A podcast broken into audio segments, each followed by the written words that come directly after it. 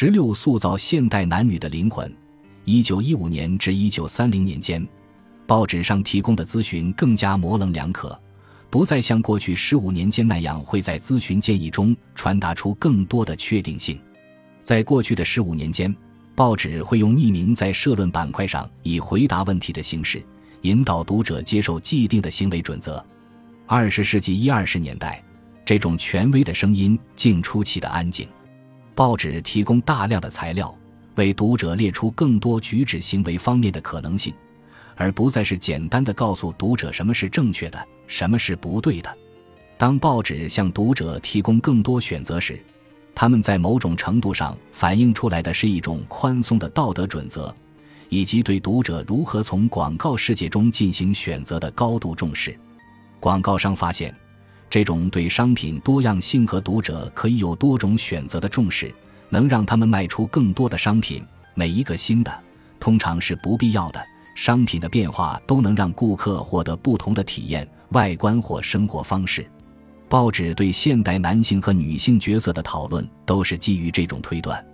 第一次世界大战后的专题报道和广告总是告诉人们，男人和女人在城市生活中扮演着不同的角色。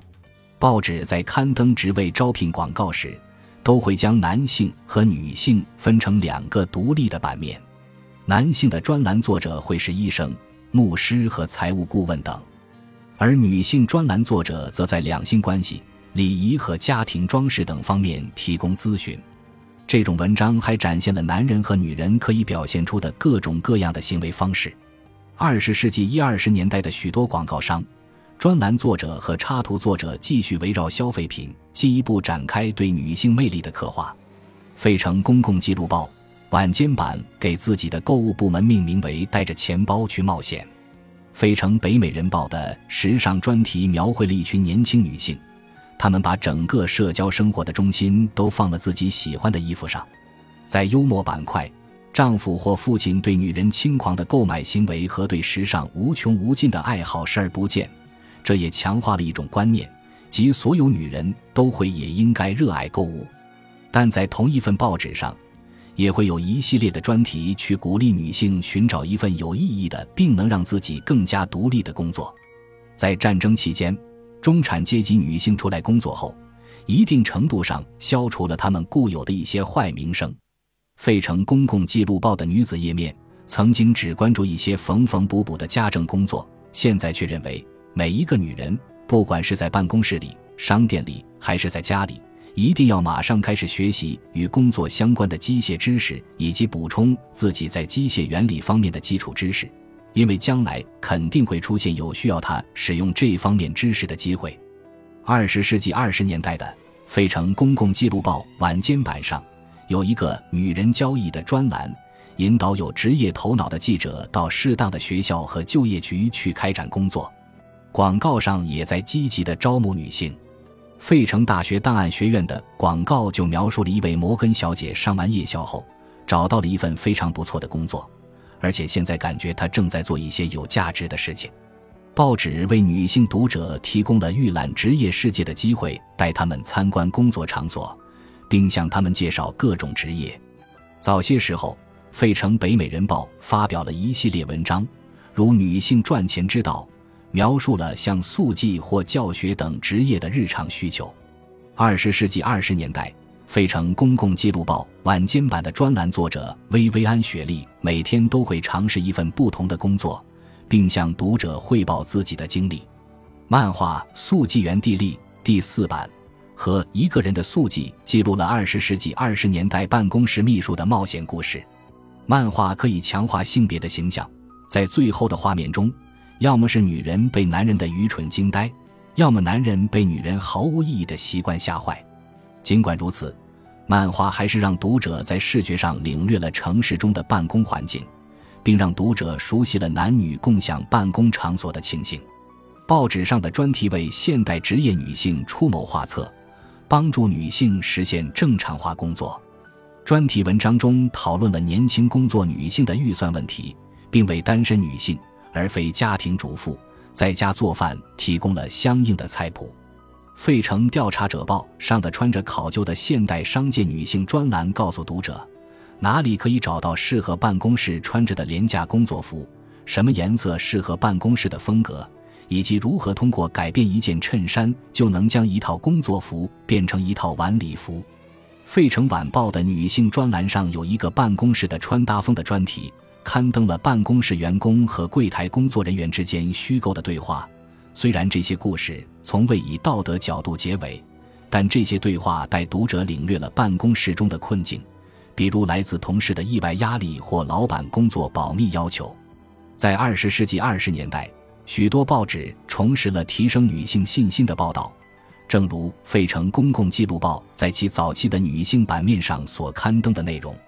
费城调查者报》刊登了“女性世界”专栏，列出了全世界的女性取得的成就。俄亥俄州有一名女性狩猎监督官，在必要的时候毫不犹豫地举起了枪。日本国会最后一轮会议取消了禁止妇女参加政治会议的禁令。《费城公共记录报》上名为“女性公民”的专题和《费城纪事报》上女性的金钱问题的专题都回答了独立女性所面临的问题，如是否应该以及如何独自旅行等。《费城北美人报》。要求读者在其周日杂志上提名马克女士，以便报纸对这一形象进行刻画。二十世纪一二十年代的报纸很少去调和报纸上出现的不同活动、购物、家政、工作和政治等之间比较明显的冲突，但报纸上讨论的角色范围扩大了，女性可以进行选择性的阅读，并采纳最适合自己的建议。报纸也为现代男性的行为提供了大量可行性的参考，刊登在以男性为目标的体育版面、商业版面和社论版面上。报纸上的特写和广告明确地将现代人定义为自力更生和独立自主的群体，这一定义不仅与美国普遍的自力更生的精神相一致，而且与广告商和出版商的信念相吻合。《费城纪事报》。社论版系列，我的第一份工作介绍了城市中的律师、前途无量的房地产经纪人、企业总裁等知名人士，并描述了他们在职业的云梯上攀登的奋斗史。费城纪事报还不断地报道科学创新，以及那些把科学创新转变成商业盈利项目的重要人物。报纸出版商和他们的广告商可能希望引导读者不要过多地从政治角度去理解劳动。十九世纪九十年代的罢工已经使国家陷入瘫痪，政府和商业领袖们担心第一次世界大战期间移民入境后形成的激进主义会让情况变得更糟糕，因此广告商和报纸出版商都为他们的工厂和印刷厂雇佣了大量的工人。他们想让这些工人相信，只有辛勤的工作才能获得丰厚的回报。集体行动并不能提高工资和改善生活条件，所以专题报道上都避免讨论那些可能会妨碍人们职业发展的行业性问题，例如，从工厂工人晋升到管理层的可能性很小，并暗示员工每个人都可以掌控自己的命运，选择自己的职业。失败是个人的错，而不是行业的错。但如果通过有效产品重新激发起个人的动力，那么这种失败也是可以补救的。成功始于正确的思考。晚间版的《费城公共记录报》这样评论道：“当你认为自己无法成功时，失败就来了。汽油、啤酒、香烟，甚至巧克力牛奶的广告都暗示着读者可能不够男性化，无法应付未来的挑战。”但却承诺该产品将使他重新跻身成功男性的行列。一则广告上解释说，成功的获得靠的不仅是头脑，还要有坚持到底的精神和力量。在一个手持酒杯的帅气男子的形象旁边，出现了这样一句标语：“阿华田，他会造就一个全新的你。”广告把男人的购物活动视为一项有限的任务，而不是一种乐趣。他鼓励男人成为烟草。汽车和剪裁讲究的衣服等少数几种商品的鉴赏家，报纸上很少会提到，当然更不会宣传城市艺术家的颓废气质或花花公子身上华丽的时尚。男人的广告强调的是事业的价值，而不是美学。一九二零年的一则广告宣称，成功的男人是路易马克鞋最大的买家，因为从经验来看。他们已经知道，在这里花的每一美元都能额外获取百分之三十的价值。男性只是购买了那些女性不愿意为他们购买的东西。根据报纸的统计，他们买东西不会悠闲地浏览信息，而是非常高效。面向男人的文章试图引导读者去做一些沉稳、体面的休闲活动，这些活动有利于报纸广告商获取利润，比如在乡下开车、参加体育活动，或者在家里享用美味的雪茄等。这些男性休闲的景象取代了闹哄哄的城市工人阶级文化中最喜欢的消遣方式，如赌博、业余拳击或在酒吧里喝酒等。从1920年起，酒吧就被定为非法活动。也取代了城市流浪者喜欢的长时间漫无目的的闲逛。相反，他们创造了一个充满责任感的劳动者的世界。他们在业余时间追求乐趣，不会干扰第二天的工作。就像女性版面中提倡完美的身材和无可挑剔的家务劳动一样，体育版和广告中对男性形象也有严格的标准。世纪之交的体育版只是随意刊登一张足球联队的照片。但在二十世纪二十年代，这些版面却展示出更多运动场景的照片，比如拳击手准备出拳的照片、跑动中的短跑运动员以及足球运动员在铲球时的照片等。广告中的男人大多身材匀称、肌肉发达，穿着更是无可挑剔。在体育版面上，作者们纷纷评论男性的英勇，广告商业也采用强壮男人的照片出售轮胎。钓鱼和度假用品。二十世纪二十年代的报纸暗示，读者只要足够努力，就能练就一身令人印象深刻的强健体魄。编辑们还聘请体育教练撰写关于如何踢足球、长跑、游泳或打篮球的文章。这些文章还告诫人们要遵循养生法则，并购买相应的产品，从运动器械到保健品，这样他们才能更接近自己轮廓分明。动作敏捷的时尚追求，二十世纪的报纸制造了一些过于理想化的男性形象，令人无所适从；而滑稽漫画通过对男性气质的调侃，给人们带来了一丝安慰。滑稽漫画中的男性要么骨瘦如柴，要么又胖又圆，没有肩膀，还长着哈巴狗一样的鼻子。他们懒懒散散地在城市中穿梭，穿着破破烂烂的鞋子，头发直挺挺地竖着。一副桀骜不驯的模样，很多二十世纪二十年代出现的漫画人物，如大流士达布、在职的杰瑞·斯米提、兔八哥等，给读者带去了非常多的欢乐。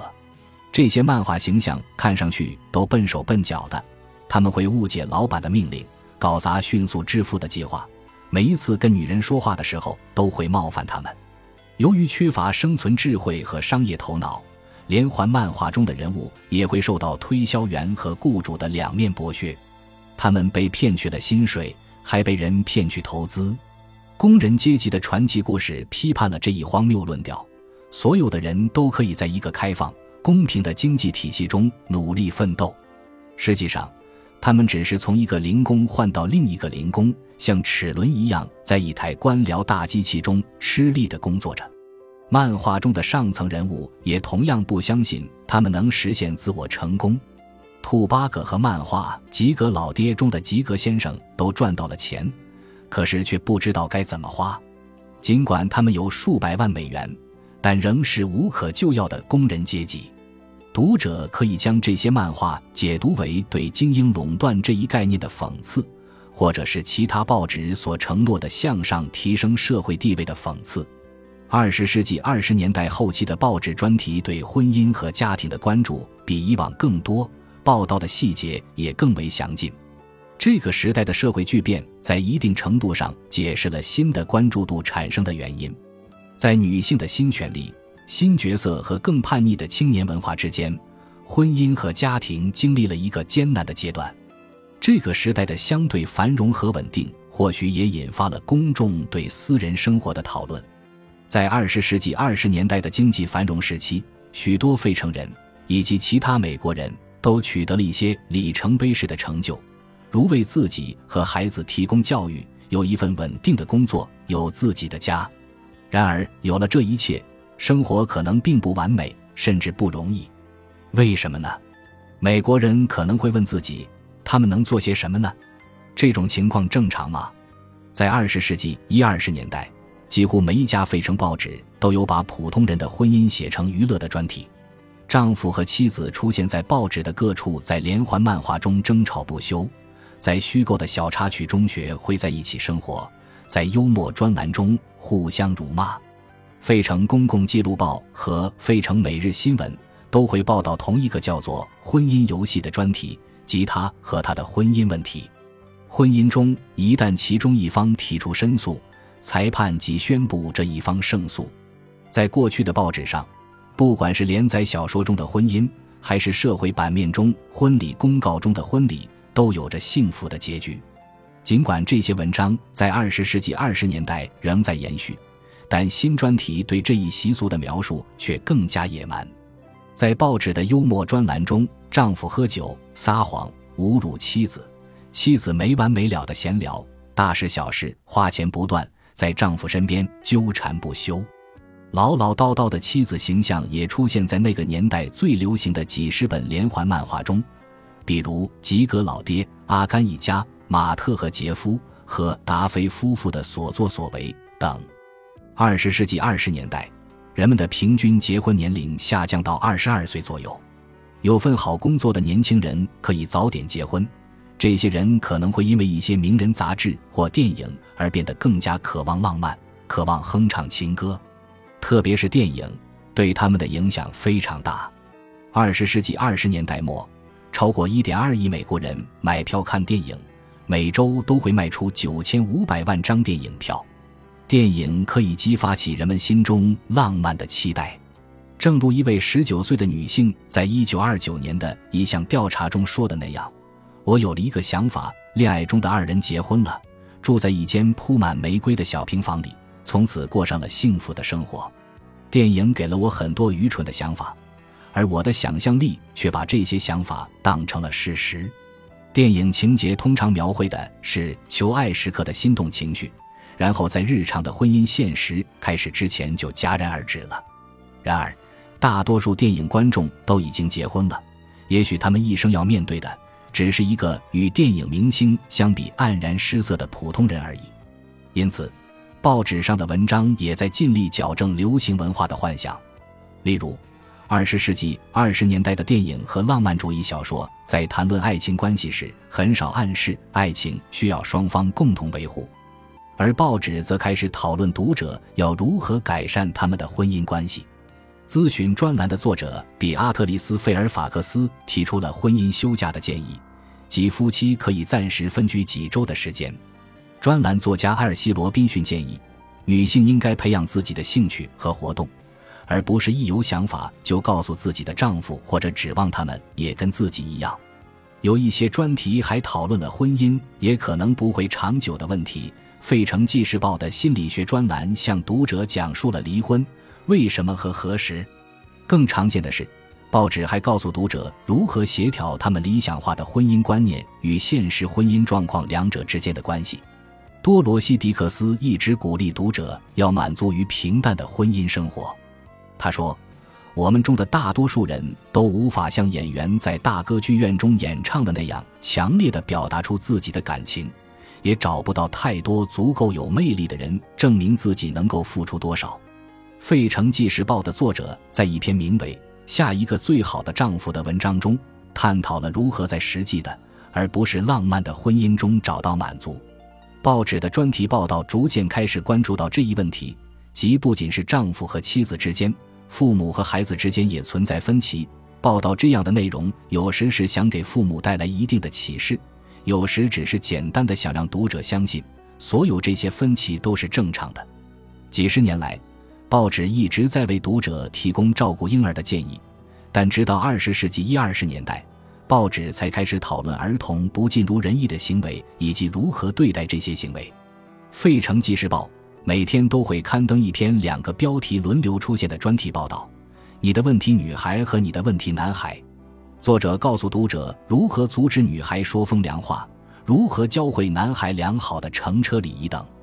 联合报纸的专栏作者安吉洛·帕特里告诉家长们如何让孩子们自己收拾东西。以及如何平息孩子们的怒气等。但是文章并未对青少年问题直接提出明确的建议，除非读者自己提出要求。母亲们写信给专栏作家，想知道如何严密监控女儿的消费习惯和社交生活；而对于女儿们来说，他们也会写信给专栏作家来猜测父母的意图。连载漫画把代沟变成了娱乐，比如《少年哈罗德》《接线员萨利》和《邦古家族》等漫画中都刻画了这样一群青少年：他们穿着父母反对的衣服，过了宵禁还在外面待着。全家一起度假的时候，也是满腹抱怨。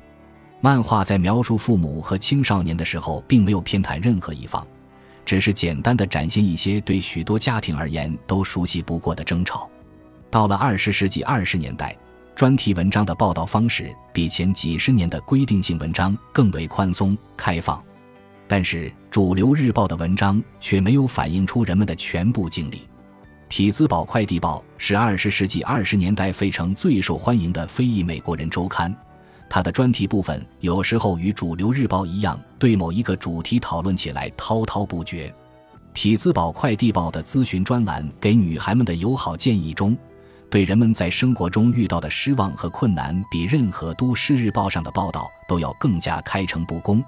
并且建议读者行为要谨慎。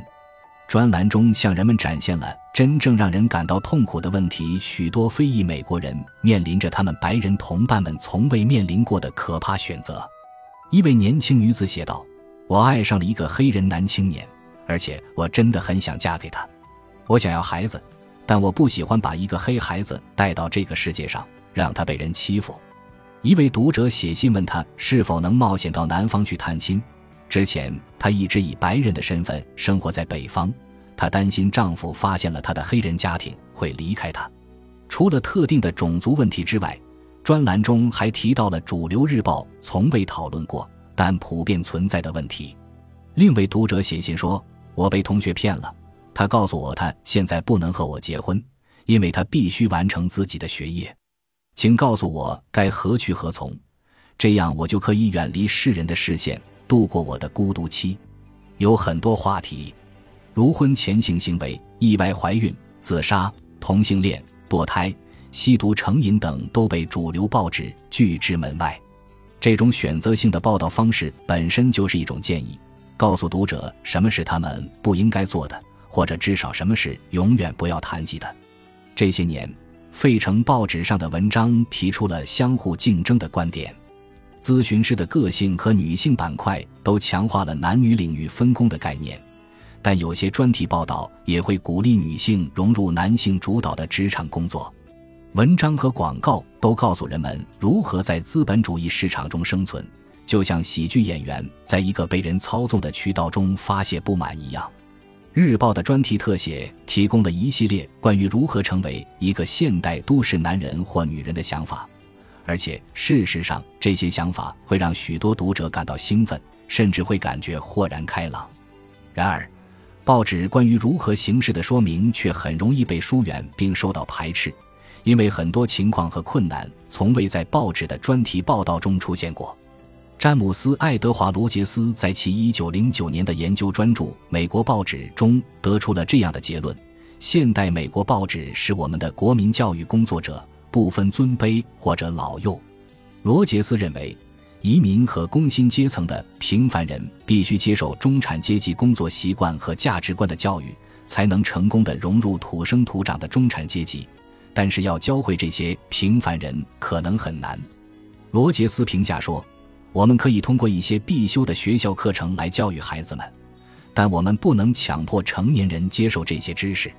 他还说。有一家机构能够应对这一问题并取得实际性的成果，那就是媒体。罗杰斯赞扬了报纸行业，因为他们教会了读者如何改善烹饪、缝纫、清洁和锻炼等日常习惯。罗杰斯很快注意到，报纸承担了引导读者掌握日常生活礼仪的任务，但他的分析把报纸咨询的本质和功能弄错了。报纸不是由慈善的。家长式的改革家经营的管理严格的企业，而是完全商业化的媒体。他们在满足广告商需求的同时，也在不断的迎合读者。